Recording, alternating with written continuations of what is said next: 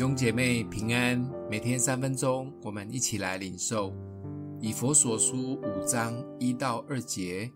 所以你们该效法神，好像蒙慈爱的儿女一样，也要凭爱心行事，正如基督爱我们，为我们舍了自己，当作馨香的供物和祭物献与神。延续第四章，保罗劝勉门徒们在基督里的行为及态度。保罗现在三个部分鼓励门徒们，要像蒙爱的儿女，要像光明的子女，要像智慧人一样。而蒙爱的儿女会有安全感，也会乐意的给出爱，说出的话都充满感谢。光明的子女就是诚实、公义、良善。不要跟那一些暗地里做黑事的人在一起。真正有智慧的人会分辨主的旨意，也会把握每一次的机会。最后提到最重要的是夫妻奥秘的关系，也是婚礼里面常常都会拿来引用的经文。这个奥秘就像基督跟教会的关系。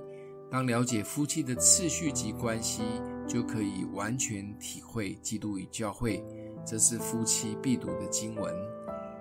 认识神是我们来教会很重要的目的，也是信仰的起步。花时间好好的认识他，不管是透过圣经、听讲道或参加教会的装备课程。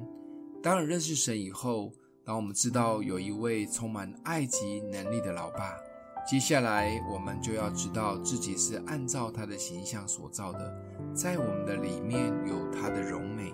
我们可以越来越像他，就像英文说的 “like father, like son”，有其父必会有其子。